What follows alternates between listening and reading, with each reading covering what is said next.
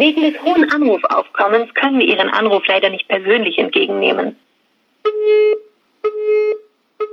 Sag mal, weißt du, was das ist? Hört sich an wie eine Warteschleife, ehrlich gesagt. Ich weiß nicht genau was. Vielleicht können wir es nochmal hören. Wegen des hohen Anrufaufkommens können wir Ihren Anruf leider nicht persönlich entgegennehmen.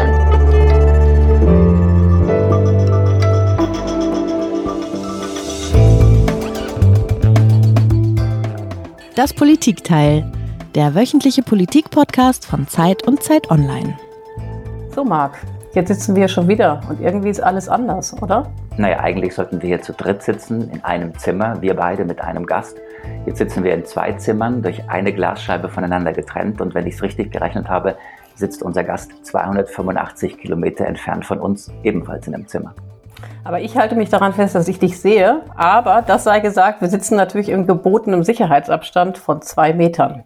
Jetzt müssen wir aber erstmal sagen, worum es geht. Herzlich willkommen zum, zur dritten Ausgabe von Das Politikteil, dem neuen Politik-Podcast von Zeit und Zeit Online. Ich bin Iliana Grabitz, Politikchefin von Zeit Online in Berlin. Und ich bin Marc Brost, einer von drei Politikchefs der gedruckten Zeit, ebenfalls aus Berlin.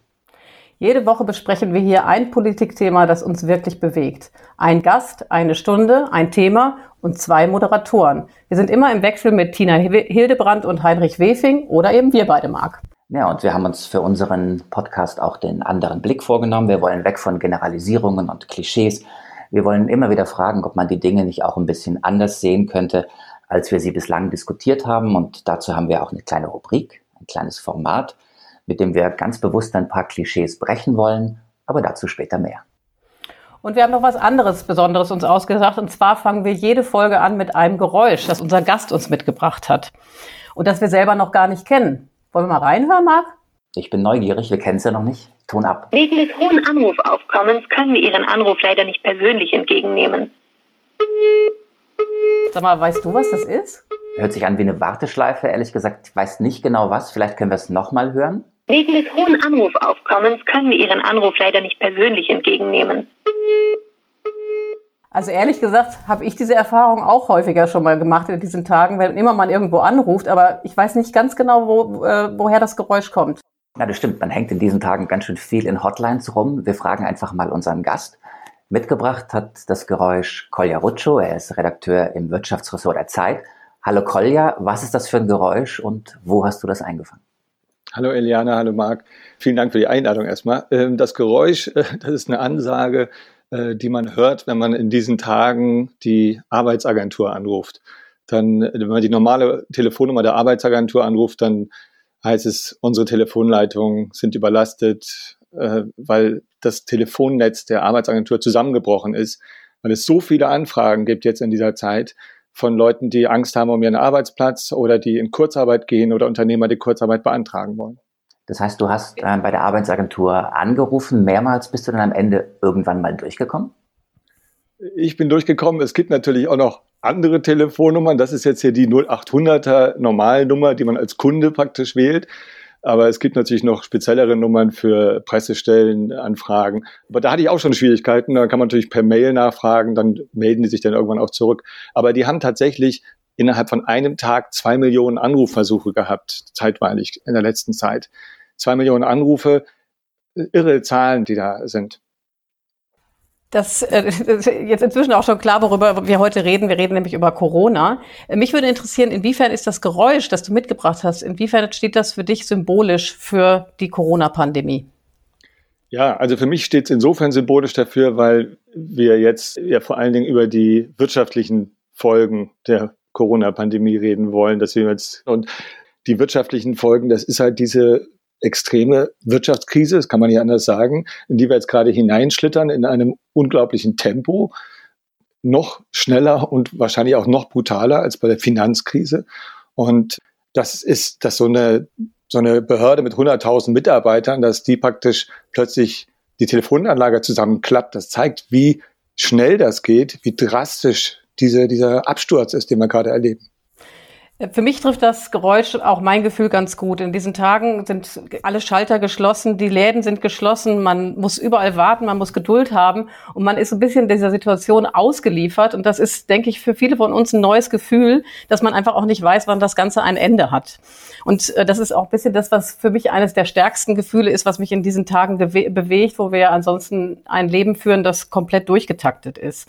Und es hat sich wahnsinnig viel verändert. Ich weiß nicht, wie ihr das empfindet. Es gibt Hamsterkäufe, Kontakt Kontaktsperre. Wir sitzen zu Hause eingefärcht mit der Familie. Wir müssen ständig diesen Balanceakt leisten zwischen Homeoffice und Homeschooling mit den Kindern womöglich. Und da gibt es natürlich noch ganz andere Sorgen. Man hat existenzielle Sorgen, man hat Angst vor dem Absturz der Wirtschaft. Und man hat natürlich auch Angst davor, krank zu sein oder um die Armen und die Alten, die jetzt isoliert zu Hause sitzen.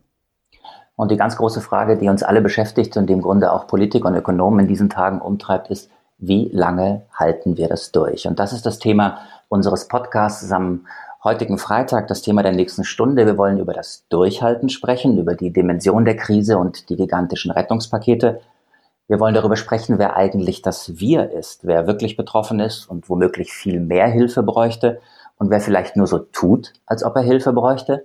Und wir wollen über das Wie lange sprechen, über Prognosen, über Szenarien, vor allem eben auch darüber, welche Konsequenzen man aus dieser Krise ziehen sollte und wer am Ende die große, große Rechnung bezahlt. Kolja, du hast mit vielen Leuten gesprochen, du hast nicht nur bei der Arbeitsagentur angerufen, sondern in den letzten Tagen und Wochen sehr viel recherchiert draußen im Land, mit Angestellten, mit Solo-Selbstständigen, mit Unternehmern hast du gesprochen.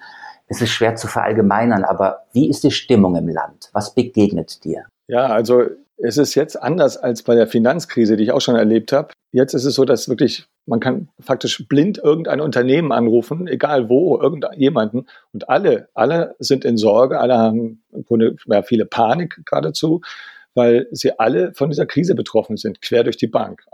Kleine Unternehmen, große Unternehmen, alle. Kolja, was war denn die Geschichte, die dich am meisten berührt hat? Ich habe einen Unternehmer gesprochen, der in Stuttgart eine kleine Firma hat, die machen so Messetechnik. Also das heißt Lautsprecher, äh, Scheinwerfer, Bühnenpodeste für Veranstaltungen, Konferenzen und sowas. Er hat drei Angestellte und den einen, den hat er gerade erst neu eingestellt zum 1. März. Ja, der hatte er schon im Dezember unterschrieben, den Arbeitsvertrag, hat lange gesucht, bis er jemanden findet, der diese ganze Technik wirklich drauf hat, der wirklich reinpasst in seinen kleinen Laden. Er hat im 1. März angefangen und eine Woche später ist ihm alles an Aufträgen weggebrochen. Wirklich innerhalb von ein paar Tagen haben alle Kunden gesagt, nee, die Veranstaltung geht nicht mehr, die Messe ist abgesagt und er hat nichts mehr zu tun. Nichts mehr. Und äh, er sagt, er will aber an diesem Mitarbeiter festhalten, obwohl er den nicht beschäftigen kann. Er kann, hat gar keine Arbeit für ihn. Und äh, die Kosten, die laufen weiter und das ist schon echt eine krasse Situation. Und was genau, Kolja, ist das Problem des Unternehmers, wenn du es in wenigen Worten beschreiben müsstest? Ja, das Hauptproblem ist, dass er schon Kosten hat, die einfach weiterlaufen. Ein Beispiel, allein die Miete. Ja, der hat ein kleines Lager, wo er seine ganzen Techniksachen unterbringt, zwei Büroräume, ein kleiner Raum für, für die Angestellten. Allein die Miete sind 8000 Euro im Monat. Und 8000 Euro ohne irgendwelche Einnahmen, nur für die Miete, das kann man halt nicht ewig durchhalten, das zu zahlen. Plus alle möglichen anderen Kosten, die weiterlaufen. Ja. Das ist, das ist das schlichte Problem. Und Kredite, sagt er, bekommt er jetzt keine, weil die Banken Angst haben seine Aussage. Trotzdem hat die Regierung jetzt ein großes Paket aufgelegt an Rettungsmaßnahmen. Hast du das Gefühl, dass diese Rettungsmaßnahmen kommen bei den Leuten an? Wird denen tatsächlich geholfen? Ach, das ist sehr unterschiedlich, glaube ich. Also wenn ich jetzt den doch mal als Beispiel nehme, der sagt halt, äh, mit Kredit ist mir nicht geholfen, die werden auch nicht ankommen und ich kann auch Kredite nicht zurückzahlen, wenn ich jetzt drei Monate oder länger gar keine Einnahmen habe. Wovon soll ich es zurückzahlen? Und ist es auch nicht so, dass dann künftig mehr Aufträge reinkommen. Also die Veranstaltungen, die jetzt abgesagt werden, die werden ja nicht alle nachgeholt. Da kann ich doppelt sein, seine, seine Equipment doppelt vermieten oder sowas. Also er hat gar nicht die Einnahmen, um die Kredite zurückzuzahlen. Deswegen sagt er, Kredite helfen ihm gar nicht. Und das hört man schon öfter von Unternehmern, dass sie sagen, das sind Hilfen, schwierig erstens überhaupt ranzukommen, weil die Banken doch zögern, trotz aller Garantien des Staates. Und zweitens, überschulden wir uns dann im Grunde genommen und können das nicht abtragen. Und mich würde nochmal interessieren, wie, die, wie du die Stimmung einschätzt von genau diesem Unternehmer. Ist der wütend? Ist der panisch? Oder fängt er an, jetzt äh, in dieser Zwangslage auf einmal total kreativ zu werden? Ehrlich gesagt, ich habe das Gefühl, das geht so ein bisschen auf und ab. Ich habe mehrfach mit ihm gesprochen und zwischendurch hatte ich den Eindruck, war er wirklich panisch, ganz klar. Ja. Und dann gab es wieder einen Tag ein bisschen später, Da lief es jetzt so ein bisschen, also er kriegt Kurzarbeitergeld jetzt für seine Leute. Es gibt jetzt ja auch Staatshilfen, die, die fließen sollen als Zuschüsse an Unternehmen, nicht nur als Kredit. Da hofft er, dass er da ein bisschen was bekommt, was ihn irgendwie über die nächsten Monate trägt. Also da war da wieder ein bisschen Hoffnung, dass es geht. Aber der sagt auch, zwei, drei Monate kann man das vielleicht überbrücken, aber dann wird es schwierig. Und das höre ich sehr oft. Das hört man wirklich bei ganz vielen, dass sie sagen, zwei, drei Monate, ja, aber danach, dann, das bricht mir das Genick oder dann brauche ich eine Restrukturierung oder so. Aber das ist so ein Zeithorizont, da wird es für viele schon sehr schwer. Lass uns darüber gleich noch im Detail auch tiefer sprechen. Du hast angesprochen Kurzarbeitergeld, du hast angesprochen auch die äh, Dauer. Man hält es ein paar Wochen, vielleicht einige wenige Monate durch, aber dann wird es schon schwierig. Lass uns aber nochmal ganz kurz bei den Beispielen oder bei den Unternehmern und Unternehmern bleiben, die du äh, im Zuge deiner Recherche kennengelernt hattest. Wir hatten jetzt hier den, den kleinen Selbstständigen. Welche Fälle sind dir noch begegnet? Wie groß ist die Vielfalt einfach der Einzelschicksale in diesen Tagen? Ich glaube, die Vielfalt ist tatsächlich riesengroß. Das ist eben der wesentliche Unterschied zur Finanzkrise, wo eigentlich fast nur große Industrie, überhaupt Industrie betroffen war und die Banken. Jetzt haben wir eine Krise, die im Grunde jede Branche, die man sich vorstellen kann, trifft. Ich habe mit einer Firma gesprochen, die haben die Wachleute, also die, die Sicherheitsfirma, ja, die, die, zum Beispiel am Flughafen das Personal, was äh, Sicherheitskontrollen durchführt, ja, das sind Leute, die über diese Firma angestellt sind oder bei Veranstaltungen Sicherheitsleute. Das ist alles weg. Ja. Wir haben aber auch mit, also ich habe mit einem freien Mitarbeiter zusammen Fälle recherchiert. Wir hatten auch ein Beispiel Literaturhaus München. Das Literaturhaus München die machen Veranstaltungen, Lesungen. Ja, die kriegen natürlich Geld vom Staat auch, aber die haben auch Einnahmen normalerweise über Eintrittsgelder.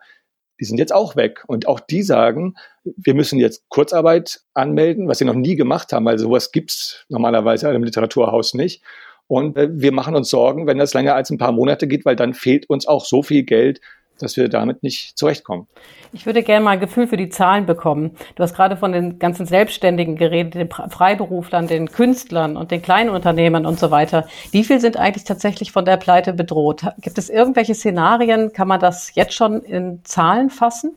Wie viel von der Pleite bedroht sind, ist, glaube ich, schwierig zu sagen. Was man sagen kann, ist, das finde ich ganz interessant, ich habe das nochmal angeguckt, wir haben insgesamt in Deutschland ungefähr 3,5 Millionen Unternehmen von diesen 3,5 Millionen sind 3,1 Millionen sehr klein. Also die haben weniger als zehn Mitarbeiter. Die große Masse der ganzen Unternehmen in Deutschland sind eigentlich ziemlich klein.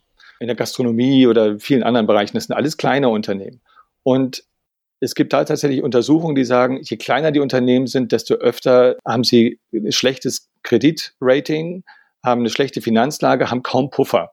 Und das heißt, man muss tatsächlich fürchten, dass Millionen kleiner Unternehmen, dass denen das Geld ausgeht in den nächsten paar Monaten, wenn das länger anhält. Du hast die enorme Vielfalt angesprochen, Kolja, und ähm, wir sind gerade bei den, bei den Selbstständigen, den Freiberuflern und den, den Kleinunternehmern. Der Staat hat ja jetzt zig Milliarden Euro an äh, Solo-Selbstständige, an unkomplizierten Hilfen bereitgestellt. Wie kann diese Hilfe denn schnell bei diesen Leuten ankommen? Das beschwören alle und ich habe auch einen Eindruck, dass man da wirklich viel versucht ob das dann wirklich so überall klappt, äh, weiß ich nicht. Also gerade bei den Krediten, glaube ich, ist es sehr schwer mit den Banken dazwischen. Bei den direkten Hilfen will ich vielleicht mal ein Beispiel erwähnen, wo ich das Gefühl habe, das läuft ganz gut. Aber das ist, wie gesagt, ich glaube, das ist durchaus unterschiedlich. In Bayern gibt's äh, eine eigene Soforthilfe. Die haben Erfahrung aus der Flutkatastrophe, da hatten die auch Soforthilfen. Und die haben jetzt so eine Soforthilfe Corona aufgelegt. Da war es so, da hat das bayerische Kabinett das am Montag beschlossen und am Mittwoch waren die Anträge online und ich habe mir die Anträge angeschaut. Die sind sehr einfach, da muss man nicht viel angeben. Man muss aber unterschreiben, dass man wirklich durch Corona jetzt extreme Verluste hat und Probleme hat und dass man auf Nachfrage, wenn die was wollen, auch Unterlagen vorlegt. Und äh, dass es auch klar ist, dass man sich strafbar macht, wenn man jetzt irgendwo schwindelt. Das ist aber die Erfahrung, die die auch aus den Flutkatastrophen gemacht haben. Die zahlen im Grunde erstmal aus und dann wird hinterher vielleicht mal geguckt, war da irgendwas nicht richtig oder sowas. Aber es wird erstmal wirklich versucht, unbürokratisch das Geld auszuzahlen. Das, glaube ich, ist tatsächlich jetzt im Augenblick der richtige Weg. Ich glaube, es geht im Augenblick wahrscheinlich auch äh, wild durcheinander in Deutschland. Wir sind ein föderales Land. Jedes Bundesland hat womöglich äh, eigene Regelungen. Du hast jetzt gerade über Bayern gesprochen. Ich habe heute Morgen einen ganz interessanten Hilferuf eines, eines Künstlers, eines freischaffenden Künstlers äh, gelesen, der versucht hat, einfach bei der Arbeitsagentur anzurufen und der dann im Grunde zwei computergenerierte Mails bekommen hat.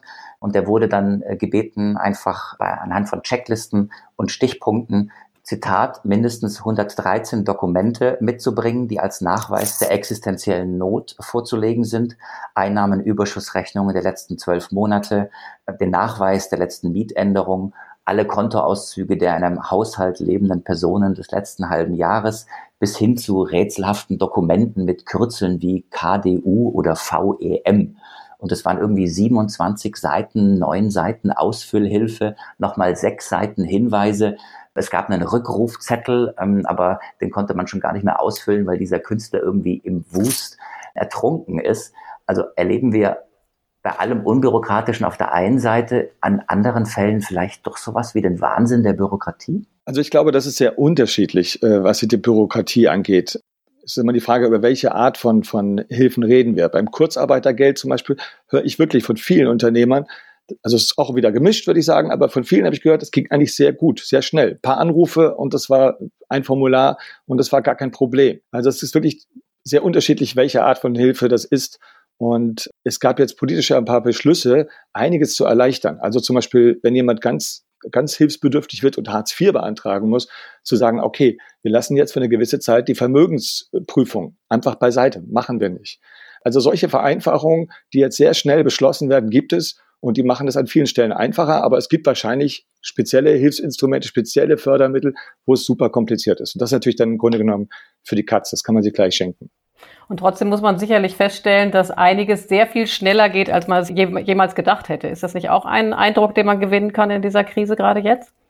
Also das ist ehrlich gesagt was, was mich schon beeindruckt hat, wenn man sich das anguckt, an wie vielen Stellen Leute Dinge machen, die vorher unmöglich gewesen wären. Der Bundestag, der innerhalb von wenigen Tagen Milliardenpakete beschließt, wo man sonst Wochen, Monate braucht, um irgendein Fördergesetz äh, durchzubringen. Oder Tarifparteien. Ja, es gibt etli etliche Branchen, wo die Tarifparteien jetzt kurzfristig gesagt haben, okay, wir machen, brechen unsere normalen Tarifverhandlungen ab, die normalerweise auch Monate dauern, Riesenstreit. Wir machen jetzt eine Vereinbarung über Kurzarbeit und Zuschuss zum Kurzarbeit, äh, Kurzarbeitergeld. Und das gibt es in etlichen Branchen. Innerhalb von paar Tagen vereinbart, abgeschlossen und man verständigt sich. Also ich habe das Gefühl, an vielen Stellen geht jetzt auch irgendwie vieles, was früher nicht ging. Man ist viel beweglicher plötzlich. Lass uns bei den Angestellten einmal ganz kurz bleiben, denn das ist ja auch in diesen Tagen ein großes Thema, das Kurzarbeitergeld. 60 Prozent des Nettolohns bekommt man, wenn die Firma in Kurzarbeit geht. Wenn man Kinder hat, bekommt man 67 Prozent des Nettolohns. Hast du Zahlen, wie viele Deutsche im Augenblick schon in Kurzarbeit sind? Das gibt's leider immer mit großer Verzögerung erst. Also was, was ich gesehen habe, es gibt eine Zahl darüber, wie viele Firmen haben Kurzarbeitergeld angemeldet oder haben sich bei der Bundesagentur gemeldet, um das anzumelden. Das ist wirklich ziemlich heftig, wenn man das, ich will nur um einen Vergleich herzustellen, Ende letzten Jahres hatten wir schon so leichte Schwächephase. Da gab es schon mehr Kurzarbeit. Da gab es innerhalb von einer Woche bei der Bundesagentur, also deren Filialen, 1000 Firmen, die sich gemeldet haben, um Kurzarbeit für ihre Belegschaft bei denen zu registrieren. Jetzt haben wir innerhalb von einer Woche 77.000 Firmen, die sich bei der Agentur ge gemeldet haben. Das ist schon eine ziemliche Welle. Und es gibt Prognosen, die sagen, es kann gut sein, dass wir bis zu sechs Millionen Kurzarbeiter haben werden in dieser Krise. Sechs Millionen. Zum Kurzarbeitergeld. Das ist natürlich ein Instrument, äh, was wir in Deutschland haben, was in vielen anderen Ländern überhaupt nicht vorhanden ist, Beispiel Amerika. Trotzdem habe ich das Bild vor Augen von Haushalten, die einfach 100 Prozent der Einnahmen brauchen, um zu überleben. Was ist dein Eindruck? Das Kurzarbeitergeld heißt, man bekommt 60 Prozent des Lohnes. Reicht das eigentlich aus? 60 Prozent reicht sicherlich in vielen Fällen nicht aus. Ganz bestimmt nicht. Das ist klar. Es ist äh, so, dass es in manchen Branchen Regelungen gibt, dass im Tarifvertrag geregelt ist oder jetzt eben auch zum Teil neu vereinbart wurde. Also selbst, selbst in so kleinen Branchen wie äh, Filmindustrie, ja, Schauspieler, die nicht mehr äh, zu Dreharbeiten hingehen können, da gibt es eine Vereinbarung, dass die Firmen für den ausgefallenen Lohn das Kurzarbeitergeld auf 100 Prozent des Lohns aufstocken. Sowas Ähnliches gibt es auch in anderen Branchen, zum Teil auf 80, 90 Prozent. Das wird wahrscheinlich, aber es ist nicht überall, es ist nicht flächendeckend. Und es gibt aber in der Politik auch jetzt die Diskussion darüber, ob wir vorübergehend das Kurzarbeitergeld auf 80 Prozent anheben, also dass wir es etwas erhöhen. Dann, glaube ich, kann man eher hoffen, dass die Leute damit zurechtkommen. Wir haben jetzt viel darüber gesprochen, dass es ganz viele Hilfen in Deutschland gibt. Wir haben allerdings auch herausgefunden, dass viele Hilfen gar nicht so schnell ankommen oder nur verzögert. Warum nehmen wir nicht einfach eine Idee der Amerikaner? Hören wir mal rein, was sich der US-Finanzminister Mnuchin ausgedacht hat.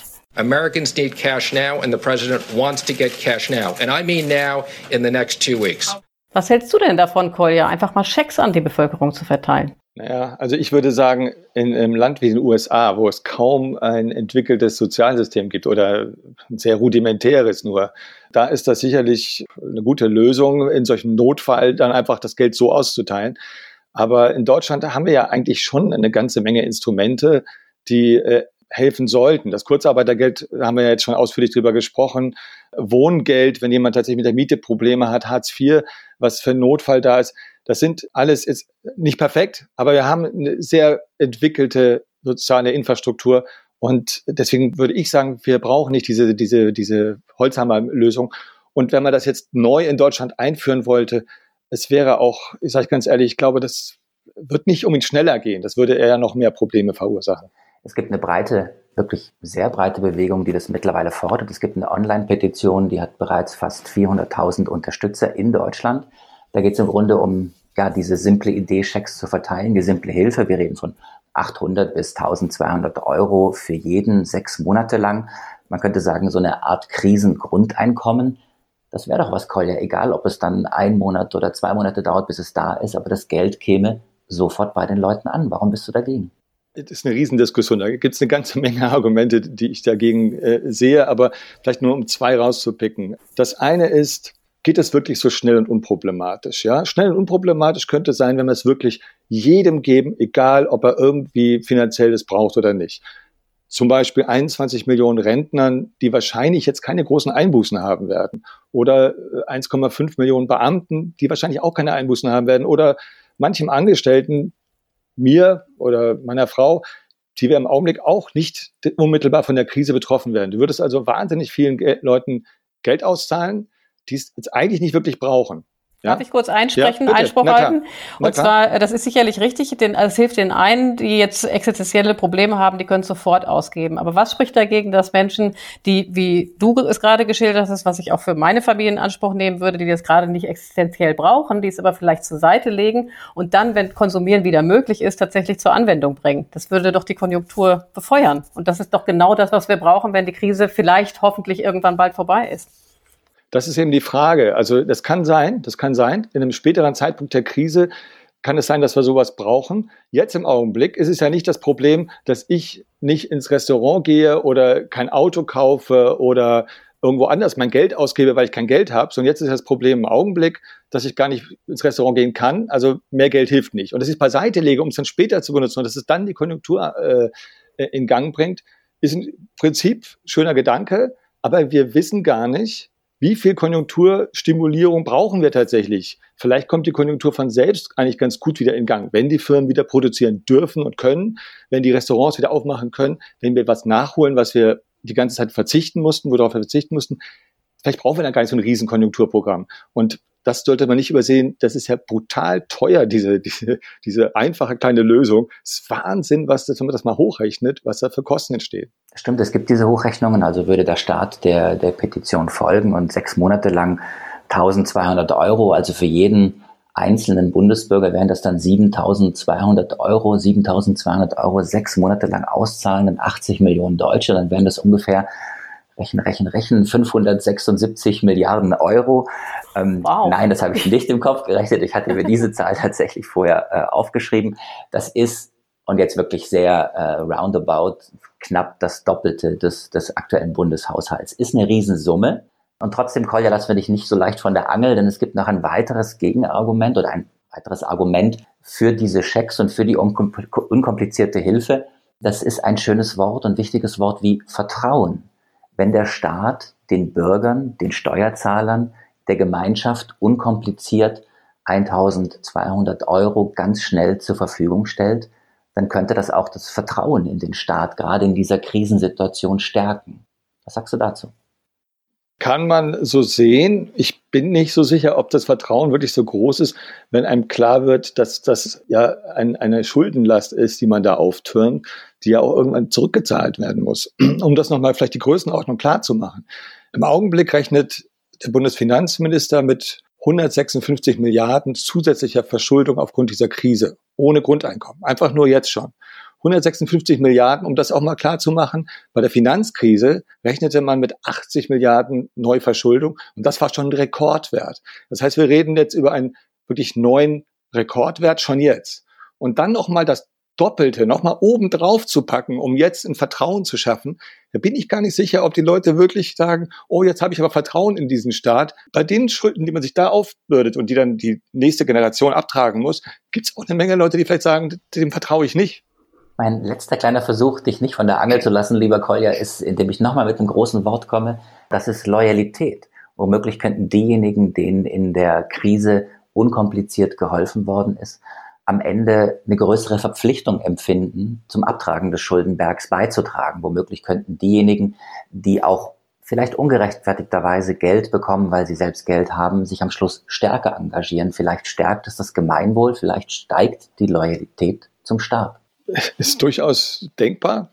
Wie gesagt, ist denkbar, aber ich denke nur, um das nochmal, also bei der Loyalität, wir hatten letztes Mal nach der Finanzkrise zehn Jahre gebraucht, um die Schulden abzutragen aus der Finanzkrise. Zehn Jahre, in denen immer geklagt wurde, wir müssen Sparpolitik betreiben, ist kein Geld mehr da für die Schulen, kein Geld für die Straßen, äh, für die Bundeswehr, für was auch immer, für die Sozialhilfeempfänger. Überall war es knapp. wenn wir jetzt wirklich das Dreifache, Vierfache haben, dann müssen wir wahrscheinlich 20 Jahre diese Schulden abtragen. Ich habe da einfach Zweifel, dass da die, das Gefühl, klar, super, jetzt sparen wir mal ohne Ende die nächsten 10, 20 Jahre, dass das dann wirklich zu ein schönes Gefühl ist. Mit, mit äh, tollen Gefühl geben wir gerne und, und sparen uns an der und der Ecke was ab, weil wir ja damals an alle Geld verteilt haben. Ich muss sagen, Marc, in dem Punkt hat mich der Kolja überzeugt. Ich habe eben mit dir mitargumentiert, aber eigentlich bei der, bei der Frage, inwiefern wir jetzt hier Probleme in die Zukunft verlagern, die wir dann äh, gar nicht mehr abgetragen bekommen, muss ich sagen, bin ich bei dem Kollegen aus Hamburg. Nein, das Schöne, äh, Iliana, oder in dem Fall, das, das glaube ich frappierende ist, dass wir beide ja einen ökonomischen Hintergrund haben. Deswegen hatten wir beide auch überlegt, dass es Sinn macht, wenn wir zusammen ein Team bilden beim Podcast des Politikteil, weil wir, glaube ich, einen ökonomischeren Blick auf viele Dinge haben und weil wir eben viel über Wirtschaft auch schon geschrieben haben in unserer kurzen oder nicht ganz so kurzen journalistischen Karriere und weil wir uns in vielen Dingen auch nicht einig sind. Ich glaube, hier haben wir einen Punkt. Ich bin eher jemand, der sagt, Schleusen auf, Geld raus, alles, was hilft und helfen kann, soll helfen. Und du bist, glaube ich, eher so der Sparfuchs von uns beiden. Kann man das sagen? Absolut. Was würdest du denn mit den 7200 Euro machen? Ich würde sie tatsächlich, weil das darf man ja in dieser Situation nicht vergessen, wir beide, wahrscheinlich wir alle drei, sind doch in einer privilegierten Situation. Wir sind angestellt, wir sind bei einem Arbeitgeber, dem es wirtschaftlich noch gut geht. Ähm, wir haben keine ökonomischen Nöte, sprich, ich würde das Geld auch auf die Seite legen und würde es dann verkonsumieren, wenn ich wieder raus kann und konsumieren kann. Ich würde aber auch, und das ist jetzt nicht einfach nur so dahingesagt, darüber mache ich mir in diesen Tagen viel Gedanken, ich würde wahrscheinlich auch spenden, gerade jetzt an Tafeln und vielleicht an diejenigen, die finanzielle Unterstützung brauchen. Vielleicht ist das ein guter Moment, mal einen kleinen Break zu machen, weil mich würde interessieren, Kolja, vielleicht auch die Frage an dich. Was sind deine Gedanken, die du mitgenommen hast aus den letzten zwei Wochen? Also, wo sich ja auch unsere Realität, obwohl sie wahnsinnig privilegiert ist, wie Marc ja gerade richtig gesagt hat, total verändert hat. Auf einmal, ne, also wir hatten vorher totale Bewegungsfreiheit, sitzen jetzt seit ein paar Tagen äh, zu Hause eingefärcht im Homeoffice und können uns gar nicht mehr bewegen. Was ist das, was du, was dich am meisten beschäftigt? Am meisten beschäftigt mich tatsächlich, insofern vielleicht berührt sich das ein bisschen mit dem, was Marc gerade sagte, dass ich das Gefühl habe, es gibt so ein Zusammenrücken in dieser Krise durchaus bei vielen Akteuren. Obwohl wir auseinandergehen äh, räumlich, wenn es so um die Politik geht, gibt es ja viele Sachen, wo die Akteure jetzt zusammenrücken. Wenn der Bundestag hat diese Hilfen einstimmig beschlossen, das erste Paket jedenfalls. Beim zweiten war, glaube ich, nur die AfD nicht mit im Boot. Alle anderen, alle anderen, auch die Opposition, haben dafür gestimmt. Also das finde ich eigentlich fast, das ist ein bisschen das Tröstliche. Ich weiß nicht, ob das ausreicht, ja, dass wir alle jetzt oder dass viele Akteure, Behörden, Institutionen, Tarifparteien, Politiker, dass sie jetzt pragmatischer und, und mit dem Willen, alles zu tun, ja, um die Krise zu meistern. Ob das ausreicht, weiß ich nicht. Das, das, das will ich gar nicht jetzt schönreden nach dem Motto, wird alles gut werden. Aber der Elan, der da an den Tag gelegt wird, die unideologische Weise, wie auch gesagt, wir geben jetzt viel Geld aus, auch in Europa, auch beim Europäischen Stabilitätsfonds, ja, beim ESM meine ich. Auch da werden ja durchaus ein paar Diskussionen, die früher lange gedauert haben, wo es viele Probleme gab, wird es etwas leichter geführt. Und das finde ich eigentlich ganz ermutigend. Alle lernen in diesen Tagen dazu, Kolja. Manche lernen schneller und manche müssen auch mehr lernen als andere. Einer, der, glaube ich, in den letzten 14 Tagen ganz viel gelernt hat, ist unser Wirtschaftsminister, Peter Altmaier. Der hatte vor, ich glaube, es sind mittlerweile 14 Tage her, einen ganz bemerkenswerten Auftritt in einer bekannten deutschen Fernsehtalkshow, hat da einen Satz gesagt, den wir hier einmal kurz nochmal hören wollen. Wir haben so viele Reserven, dass wir äh, versprechen können, dass äh, wir alles tun, damit kein Arbeitsplatz und kein gesundes Unternehmen wegen Corona schließen muss verloren geht. Äh, und das ist, glaube ich, ganz wichtig für alle Beteiligten. Viele fragen sich, können wir durchhalten? Sollen wir unsere Rücklagen angreifen? Äh, lohnt es sich? Und wir sagen ja. Deutschland war in den letzten 20 Jahren sehr erfolgreich. Äh, und wir sind bereit, dann notfalls auch Schulden zu machen, wenn es anders nicht geht, um diese Ausgaben zu stemmen. Kolja, was sagt das über den Wirtschaftsminister aus und über die Wirtschaftskenntnis dieses Ministers, wenn er so eine gigantische Fehleinschätzung abgibt und das auch noch vor Millionenpublikum? Ja, äh, ich glaube tatsächlich, das ist, da hat er sich jetzt keinen Gefallen getan mit diesem Satz, weil der Satz, wenn man ganz genau hört, könnte man sagen, er verspricht ja nur, wir werden alles tun, ja, um den Abbau von Arbeitsplätzen zu vermeiden. Er sagt nicht, dass wir, wir können versprechen, dass kein Arbeitsplatz verschwindet, wenn man ganz genau hinhört. Aber die Botschaft, die rüberkommt, ist natürlich eine andere, die ist sehr vollmundig, als ob das sie wirklich in der Hand hätte, die Regierung, alle Firmen vor der Insolvenz zu retten und alle Arbeitsplätze. Das ist unrealistisch. Das ist, das hat aber mittlerweile, muss man sagen, haben andere, also ich glaube, Hubertus Heil hat das gerade bei einer Parlamentsdebatte beim zweiten Rettungspaket, hat das gerade deutlich gemacht. Andere haben das schon gesagt, wir werden nicht alle Arbeitsplätze retten können, das kann niemand versprechen. Ich glaube, da sind eigentlich wahrscheinlich auch in der Bundesregierung die meisten sich darüber klar. Dann lass uns darüber sprechen, wie viele Arbeitslose wir bekommen werden in dieser Krise, wo wir stehen werden, vielleicht auch nach der Krise und einfach wie die, wie die Jobauswirkungen wirklich sind. Welche Prognosen nimmst du ernst? Wie viele Arbeitsplätze werden in dieser Krise verloren? Ganz schwierige Frage. Die Prognosen liegen sehr weit auseinander. Das IFO-Institut hat gesagt, wenn wir zwei Monate Shutdown haben, dann sinkt die Wirtschaftsleistung um bis zu 11 Prozent. Und wenn wir dagegen drei Monate haben, dann haben wir vielleicht einen Wachstumseinbruch um minus 20 Prozent. Gigantisch. Gab es noch nie. Also das sind wirklich historische, äh, ein historischer Einbruch wäre das. Und je nach Szenario könnte die Zahl der Kurzarbeiter auf bis zu sechs Millionen steigen und es könnte zwei Millionen zusätzliche Arbeitslose geben. Und auch da, nur um die Größenordnung klar zu machen, sechs Millionen Kurzarbeiter, was halt wie so eine Art Vorstufe, wenn es schlecht läuft, eine Vorstufe zur echten Arbeitslosigkeit sein kann. Sechs Millionen Kurzarbeiter. Bei der Finanzkrise hatten wir 1,4 Millionen. Also es ist wirklich mehrfaches. Es ist aber so, das muss man dazu sagen. Es gibt auch andere Experten, Sachverständigenrat, die sogenannten Wirtschaftsweisen, die sagen, wir sind nicht so pessimistisch. 20 Prozent Wachstumseinbruch können wir uns nicht vorstellen. Aber der Sachverständigenrat selber macht keine eigene Prognose. Der sagt nur, so düster sehen wir es jetzt nicht. Es ist schwer einzuschätzen. Ich glaube, auch die Experten, keiner kann so eine Krise, ähm, kann das wirklich richtig abschätzen. Und trotzdem kann man schon jetzt absehen, dass es zumindest temporär düster werden wird. Ich glaube, darauf kann man sich einigen. Ich frage mich bei der ganzen Sache immer, wie viel Arbeitslosigkeit und wie viel Düsternis, aber jetzt Arbeitslosigkeit insbesondere, kann unsere Gesellschaft eigentlich aushalten? Wir haben im Moment, äh, haben wir auch eben schon drüber gesprochen, zehren wir von diesem neuen Wir-Gefühl. Ne? Man hat das Gefühl, wir sitzen in einem Boot und irgendwo, auch wenn wir so sozial distanziert sind, sind wir doch irgendwie beieinander, weil wir alle dasselbe Schicksal teilen. Was ist euer Eindruck? Wie lange hält das an und wann stößt das an, an seine Grenzen? Ja, schwer zu sagen. Wir hatten ja wirklich lange Zeit jetzt immer nur die gute Entwicklung mit immer weiter sinkender Arbeitslosigkeit. Ich glaube, dass, dass dieser Einbruch auch insofern natürlich schon, insofern auch da nochmal mag, ich verstehe auch deinen Punkt mit, mit äh, Vertrauen äh, stärken. Es ist insofern eine ungewöhnliche Krise, weil sie wirklich jeden äh, potenziell erschüttert, außer jetzt Rentner und Beamte vielleicht. Aber ansonsten ja wirklich durch die ganze Breite der Wirtschaft eigentlich jeder Sorge hat und auch jeder jemanden kennt. Jetzt schon, glaube ich, kennt jeder jemanden, der, der äh, bereits wirtschaftlich davon betroffen ist. Man kennt jemanden. Auch wenn man selber es nicht ist, ist, ist nicht jeder betroffen bisher. Ich finde es daher ganz schwer zu sagen, wie lange eine Gesellschaft mit so einer Krise zurechtkommt, wenn diese Unsicherheit auch bleibt. Wenn es nach zwei Monaten irgendwie so ein, so ein Licht gibt, man sieht irgendwie, wir können jetzt langsam wieder die Wirtschaft in Gang bringen. Ja, wenn man irgendwann die Idee hat, es könnte wieder ins Laufen kommen, ist das schon eine andere Sache. Ja, ähm, es gibt ja immer noch diese Hoffnung von so einem V-förmigen Konjunkturverlauf. Na, wir haben im Augenblick ja ganz viele Trennlinien innerhalb der Gesellschaft, viel mehr als, als äh, sozusagen im klassischen oder im Normalzustand. Wir haben die Trennlinie zwischen Arm und Reich, wir haben die zwischen Jung und Alt, wir haben die zwischen denen, äh, die zu Hause arbeiten können und denen, die immer noch Jobs leisten müssen, die Dienste leisten müssen, die Supermarktkassiererin, den Busfahrer, äh, den Paketboten. Wir haben die Trennlinie zwischen den Informierten und den Uninformierten vielleicht eben auch denjenigen, die schon lange im Land sind und sich gut auskennen mit den Gepflogenheiten des Landes und die auch Hilfe bekommen und denjenigen, die Stichwort Migranten neu ins Land gekommen sind, die sich eigentlich gerade erst integrieren sollten und vielleicht erst Kontakt suchen und jetzt gar nicht genau wissen, was hier gerade passiert und niemand haben, an den sie sich wenden können. Ich würde aber gern, Kolja, bei dieser Trennlinie zwischen Arm und Reich bleiben, weil das natürlich die größte Spannung auf eine Gesellschaft bringt.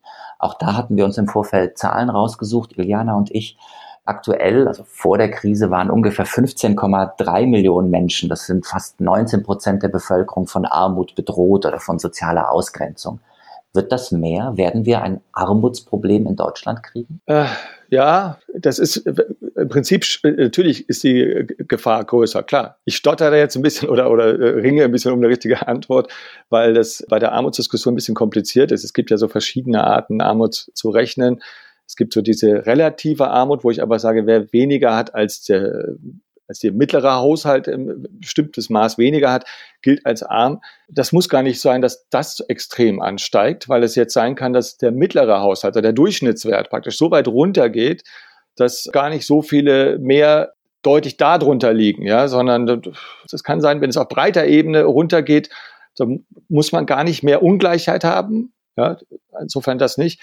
Aber wenn man natürlich guckt, wie viel Geld haben die Leute zum Ausgeben tatsächlich, nicht nur relativ, sondern einfach absolut, was können sie sich leisten? Natürlich haben wir da jetzt äh, wahrscheinlich eine Zeit, zumindest vorübergehend, wo Leute plötzlich sehr rechnen müssen. Wie komme ich noch über die Runden? Was kann ich mir leisten? Was geht noch? Was geht alles nicht mehr? Und wenn man das als Armut bezeichnet, klar, da haben wir einen Anstieg.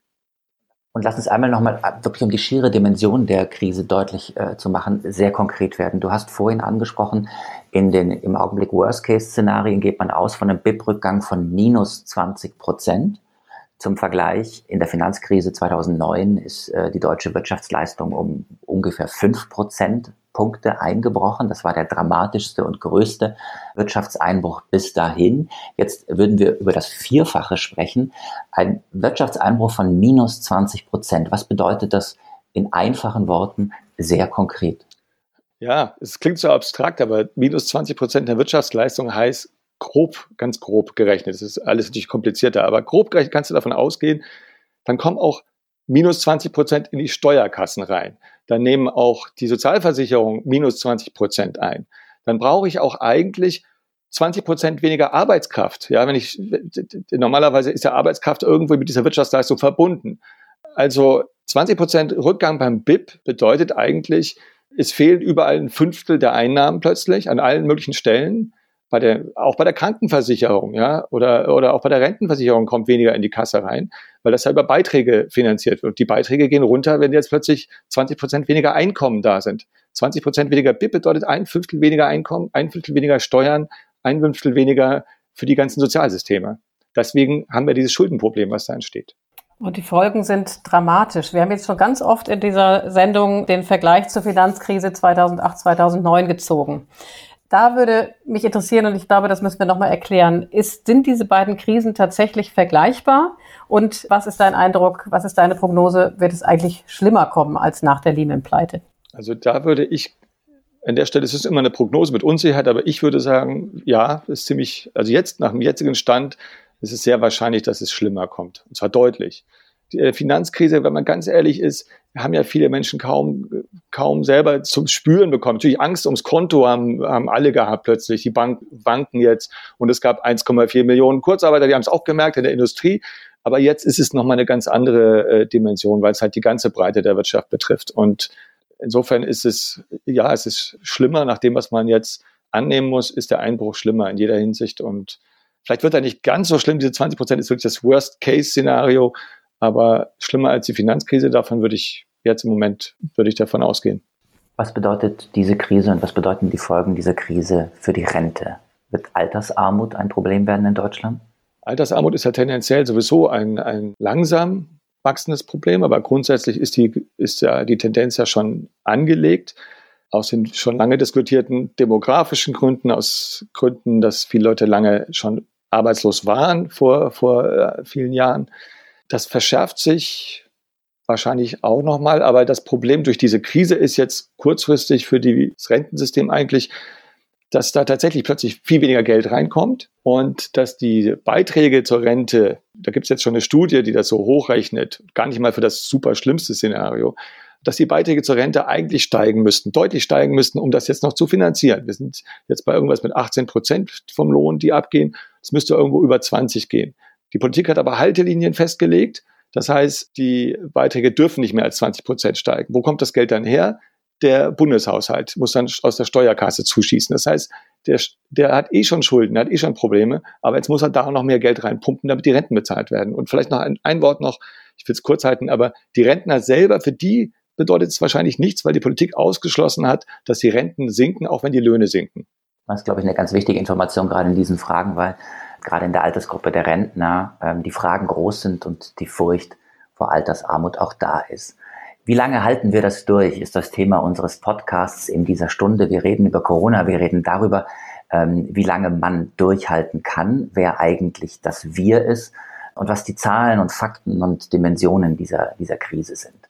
Wir wollen aber wie immer in diesem Podcast auch versuchen, Klischees zu brechen. Wir wollen versuchen, einen anderen Blick auf die Dinge zu wagen. Wir wollen schauen, ob man Dinge nicht auch ganz anders sehen könnte, als sie bislang diskutiert werden. Dazu haben wir eine kleine Rubrik, die wir jetzt starten würden. Es ist unsere Rubrik Flop 5. Fünf Sätze, die unser Gast nicht mehr hören kann. Fünf Phrasen, die ihm aus den Ohren herauskommen. Fünf Aussagen, äh, die er als absolut klischeehaft empfindet.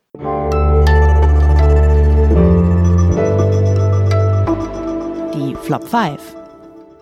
So, Kolja, dann lass uns mal überlegen, was deine Flop 5 sind. Was ist der erste Satz, die erste Aussage, die erste Phrase, die dir schon aus den Ohren rauskommt? Okay, also ein Satz hört man manchmal, die Chinesen haben es viel besser hinbekommen als wir. Das hört man hin und wieder, ja? Warum ist das eine Phrase? Warum glaubst du das? Ich finde das einfach ganz unsäglich, wenn man jetzt, also, also aus vielen Gründen, aber erstens ist es viel zu früh, das zu sagen. Wir wissen gar nicht, äh, wie sich das auch in China weiterentwickelt, wenn die Leute jetzt wieder zur Arbeit gehen, verstärkt. Vielleicht kam die eine zweite Welle dieser Pandemie. Und zweitens weiß man bei China bei den Wirtschaftszahlen schon oft nicht, ob sie stimmen. Man weiß im Grunde auch bei den erkrankten Zahlen nicht, was man von chinesischen Zahlen halten darf. Und es ist einfach niemals demokratisch entschieden worden, was für Schließungen, Ausgangssperren die Menschen eigentlich wirklich zugemutet haben wollen. Deswegen ist China einfach kein Vorbild Abgesehen davon, dass sie ja am Anfang Ärzte äh, mit Strafe bedroht haben, wenn die über die Erkrankung berichten und dadurch erst viele Tote äh, unnötig in Kauf genommen haben. Da bin ich ganz bei dir. Was ist denn der zweite Flop 5, Kolja? Wir fahren jetzt auf Sicht. Die hat man auch früher schon oft gehört. Ich finde das einfach furchtbar, weil äh, auf Sicht fahren, natürlich, gerade in so einer Krise wie jetzt, wissen wir nicht, was in vier Wochen oder in acht Wochen passiert. Das können wir nicht sicher vorhersagen. Aber auf Sicht fahren ist oft so eine Ausrede, habe ich den Eindruck. Das wird, wenn man das hört, muss man eigentlich immer fragen, okay, aber was ist denn dein Plan für verschiedene Szenarien? Was hast du denn dir überlegt, was du machen willst, wenn es in vier, acht Wochen so und so sich entwickelt hat? Du musst da irgendeinen Plan haben. Und dieses Wir fahren jetzt auf Sicht, ich habe das Gefühl, das ist oft so eine, so eine, eigentlich so eine billige Ausrede, wenn man sich nicht genug Gedanken gemacht hat. Was ist der dritte Satz, Kolja? Die dritte Phrase, die du absolut nicht mehr hören Die magst. schwarze Null ist der Fetisch dieser Regierung. Ich dachte immer, es wäre der Fetisch von Iliana Grabitz. Absolut, aber es gibt Ausnahmesituationen mit Ausgabezeiten. Sag du, Kolja, warum ist das ja, dein Flop Ich finde das schon interessant, weil es wirklich so lang, über Jahre immer hieß, das sei ein Fetisch und die Regierung klammert sich an die schwarze Null und das ist total irre und bizarr. Und wenn man jetzt sieht, in was für einem Tempo, in was für kurzer Zeit sich Union und SPD von dieser schwarzen Null verabschieden, alles über Bord geworfen haben, ich finde, es spricht nicht dafür, dass sie da irgendwie an einem Fetisch dranhängen und obsessiv irgendwie dranhängen, sondern es spricht dafür, dass sie eigentlich eine, doch einen relativ vernünftigen Umgang äh, mit der schwarzen Null haben. Und ganz ehrlich, ich bin schon auch ein bisschen dankbar dafür, dass wir überhaupt ein paar Reserven haben in der Arbeitslosenversicherung, in der Krankenversicherung, im Bundeshaushalt, ein paar Reserven haben, die uns jetzt in der Krise auch helfen. Also du wirst mir immer sympathischer, Kolja. ich finde, diesem Thema können wir noch mal eine ganze Sondersendung widmen. Aber wir müssen weitermachen. Was ist dein Flop 4? Die Unternehmen, die jetzt pleite gehen, haben selbst Schuld, weil sie nicht genug vorgesorgt haben. Wobei man trotzdem entgegenhalten muss, dass natürlich jetzt auch viele Unternehmen, die möglicherweise marode sind und Probleme haben, von Staatshilfen profitieren werden, die sie unter anderen Umständen nicht das bekommen ist ganz hätten. Klar, oder? so. Es gibt garantiert auch so Mitnahmeeffekte. Äh, das heißt also, manche, die vielleicht gar nicht so dringlich bräuchten oder die es nicht bräuchten wegen Corona, äh, werden jetzt auch äh, Hilfen bekommen. Das ist sicherlich wahr. Da gibt es so eine Art Streuverlust, ja. Aber ich glaube, den muss man hinnehmen. Ich finde nur diesen Satz deswegen so wichtig, weil man hört es so hin und wieder und diese Krise so als reinigendes Gewitter nach dem Motto, die Unternehmen, die eh eigentlich gar keine Existenzberechtigung mehr haben, die erwischt es dann halt. Und da gibt es natürlich auch so schnell kommt man auf ein paar Beispiele und sagt, was weiß ich, die Restaurantkette Vapiano, die waren doch vorher schon in der Krise. Ja, dann ist das, das ist halt jetzt die schwachen Unternehmen, die werden halt jetzt so rausgekehrt. Diese Sicht, die gab es am Anfang der großen Depression auch schon. Da hieß es auch immer irgendwie, naja, das ist jetzt ein reinigendes Gewitter, muss man einfach durchziehen lassen. Hinterher ist die Wirtschaft stärker als vorher so ungefähr. Und das ist, glaube ich, einfach eine falsche Sicht, weil ähm, kein, auch bei einem gesunden Unternehmen ja, kann man nicht erwarten, dass es so ein Extremfall äh, für den vorgesorgt hat. Eine Lufthansa zum Beispiel, die jetzt praktisch alle ihre Maschinen oder fast alle am Boden hat für Monate und null Einnahmen hat, bei einem riesigen Kapitalstock, den sie da äh, vorhalten muss. Das ist ja so eine Ausnahmesituation. Dafür zu erwarten, dass dafür alle vorsorgen, ist unrealistisch. Vier Flops hast du uns bislang genannt, Kolja. Ich habe sie mir aufgeschrieben. Erstens, die Chinesen haben es viel besser hinbekommen als wir. Zweitens, wir fahren auf Sicht, in Klammer beliebte Politikerphrase. Der dritte Flop, der dritte Satz war, die schwarze Null ist der Fetisch der Regierung. Und gerade eben haben wir darüber gesprochen, dass die Unternehmen doch selbst schuld seien, wenn sie jetzt äh, pleite gingen oder von der Krise bedroht seien. Das waren vier. Was ist der fünfte und letzte Flop, Kolja? Wir brauchen jetzt auch eine grüne Bazooka. Das ist der Begriff Bazooka, der, den hat ja Olaf Scholz verwendet, als die, das erste Hilfspaket auf den Weg gebracht wurde. Und so hat er einfach diese ganzen Staatshilfen genannt. Und ich finde ehrlich gesagt diesen Begriff Bazooka schon furchtbar, weil eine Bazooka, was ist das? Das ist eine Art Panzerfaust, ein Gerät, mit dem man mächtig was zerstören kann. Das ist ja nun eigentlich nicht der Sinn von, von den Hilfsmaßnahmen, die wir ja gerade auf den Weg gebracht haben. Also eine ganz komische Metapher. Und jetzt gibt es halt einige, die sagen, ja, ja, wenn wir jetzt schon Unternehmen irgendwie Geld geben, dann muss das aber alles äh, der sozialen und äh, ökologischen Transformation dienen. Wir müssen alle Ausgaben prüfen, ob sie wirklich grüne Nachhaltigkeitsziele auch erfüllen und nur dann Geld geben. Das wäre dann die grüne Bazooka. Und das der BUND zum Beispiel fordert, fordert etwas in der Art. Und ich glaube, das ist dann kann man es auch lassen, wenn man jetzt tatsächlich, ist meine Einschätzung, wenn man jetzt tatsächlich vor der Krisenhilfe, wir sprachen gerade darum, wie schwer das ist, die auszuzahlen, unbürokratisch auszuzahlen, wenn man jetzt vorher prüfen will, ob jetzt dieses Hotel oder dieses Restaurant zum Klima- und Artenschutz beiträgt oder sonst nachhaltig wirtschaftet, bevor man denen irgendwie Geld gibt. Das funktioniert leider nicht. Ich glaube, das ist einfach Quatsch. Und es ist so ein Versuch, so sein, sein Dauerthema an diese Krise dran zu hängen. Das machen jetzt natürlich viele Interessengruppen, ja, dass sie auch mit ihren Themen kommen und sagen, in der Krise müssen wir jetzt vor allen Dingen darauf achten. Ja, es ist natürlich eine ganz spannende Frage, ähm, welche Themen im Augenblick, Kolja, durch die Krise vielleicht nicht mehr behandelt oder abgearbeitet werden, obwohl sie wichtig seien und welche Themen liegen bleiben und wie sich überhaupt die, die Gesellschaft verändert. Und das führt uns zum letzten Teil unseres Gesprächs und zu einer ganz, ganz großen Frage, die im Augenblick angefangen wird zu diskutieren, aber ich glaube, die Diskussion wird auch noch zunehmen. Das ist nämlich die Frage, ist es das eigentlich alles wert? Was passiert hier gerade? Wie groß sind die Rettungsprogramme? Können wir das bezahlen? Und was ist eigentlich eine Abwägung, die wir treffen müssten? Der ähm, Chef des Springer Verlags, Matthias Döpfner, hat äh, in, in seiner Zeitung einen Gastbeitrag äh, veröffentlicht, in dem er die rhetorische Frage gestellt hat, ob es sein könnte, dass die Folgen der Virusbekämpfung, also die Rezession, die Massenarbeitslosigkeit, womöglich Verstaatlichungen, Enteignungen, auf jeden Fall aber die Einschränkung der Freiheitsrechte, ob diese Folgen der Virusbekämpfung womöglich schlimmer seien als die Folgen des Virus selbst. Und wir hören von Ökonomen, die sich sehr viel Gedanken darüber machen, ob erhebliche Teile der Gesellschaft gerade in wirtschaftliche Existenzängste gestürzt werden, um einen kleinen anderen Teil der Gesellschaft zu retten. Ist es das alles wirklich wert? Was meinst du, Kolja? Ich meine, das ist eine Frage, die nur eine Gesellschaft als Ganzes für sich beantworten kann. Die kann jetzt kein Ökonom alleine entscheiden und natürlich auch kein Virologe oder so etwas äh, oder so jemand, äh, sondern das ist eine gesellschaftliche Frage. Und ähm, wahrscheinlich äh, wird die auch äh, jetzt in den nächsten Wochen und Monaten äh, diskutiert und, und äh, da ändert sich vielleicht auch die Stimmung irgendwann, das kann auch sein, aber äh, wenn die Gesellschaft, wenn wir sagen, äh, wir wollen nicht, dass, dass äh, Zustände wie in Italien, dass im Krankenhaus Leute danach sortiert werden müssen, wie alt sie sind, oder ob jemand Vorerkrankungen hat nach dem Motto, dann hat es keinen Zweck, den können wir nicht mehr retten, weil wir haben nicht genug Beatmungsgeräte, der muss jetzt sterben. Wenn wir das nicht wollen, dann ist halt die Frage, sind wir bereit dafür auf uns zu nehmen, Kurzarbeit und, und äh, materielle Sorgen. Ja? Aber diese Balance, da gibt es keine einfache Antwort und auch keine objektive Antwort. Ich glaube, das ist eine Sache, dafür ist aber auch eine Demokratie da, finde ich, dass man da versucht, so eine Verständigung hinzubekommen. Wie extrem kann es gehen mit dem Gesundheitsschutz und äh, wie viel können wir und wollen wir uns allen zumuten? Aber lass uns darüber sprechen, wie man tatsächlich aus dieser Krise rauskommt und wer sie beim nächsten Mal bezahlt oder wer die Lasten der Krise zahlen sollte. Auch da gibt es unterschiedliche Vorstellungen.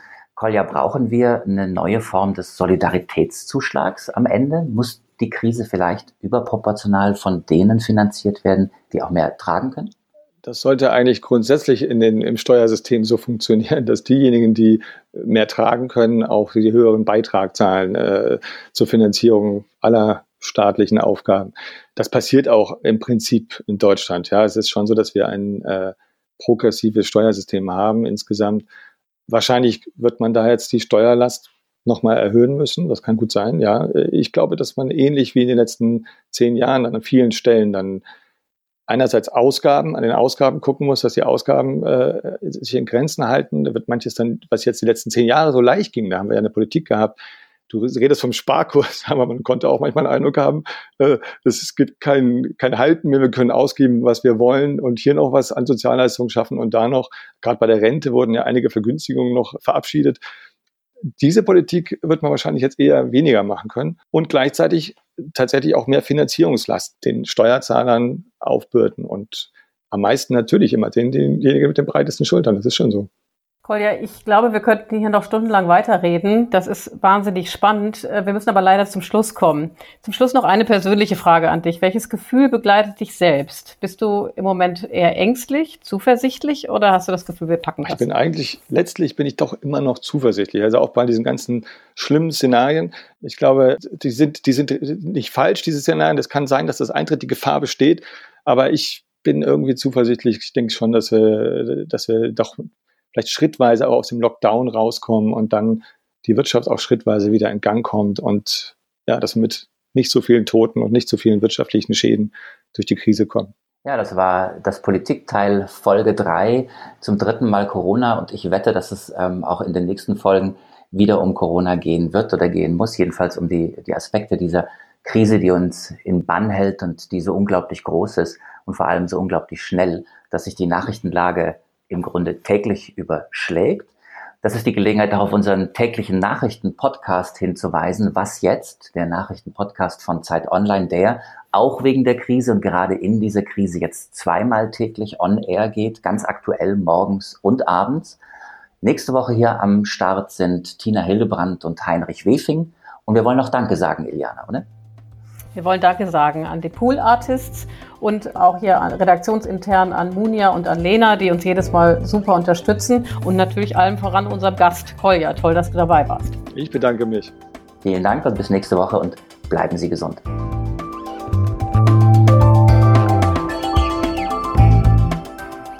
Das Politikteil ist ein Podcast von Zeit und Zeit Online, produziert von poolartists.de.